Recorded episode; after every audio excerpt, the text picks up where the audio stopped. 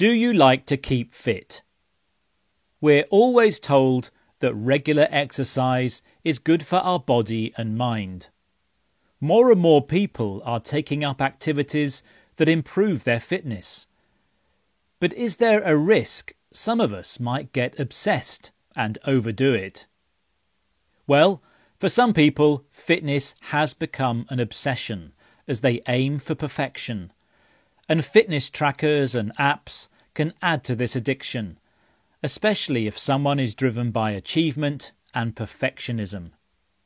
And sharing data on social media means exercising becomes public and competitive, which could cause problems in someone who is vulnerable. Experts say this can lead to a medical condition called orthorexia nervosa, or addiction to healthy eating and overexercise.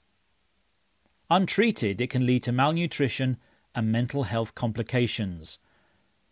According to a BBC Work Life article, Research from scientists at University College London in 2017 found that higher Instagram usage was associated with increased likelihood of developing orthorexia, especially among followers of the healthy eating influencers. Too much exercise can also take its toll on someone's physical health as well.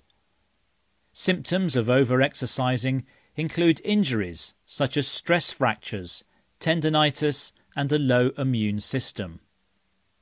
So, how much exercise is too much?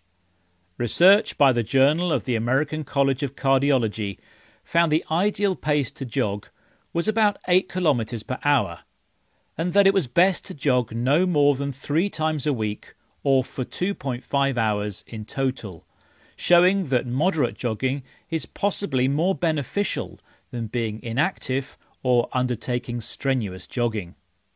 If you're more of a couch potato than a sprinter, this might sound like good news. But for amateur athletes who can't help but push their bodies to the limit, the advice from Martin Turner, a sports and exercise psychologist, is it's all about letting go, not being obsessed, learning not to control everything, saying you don't need to be perfect.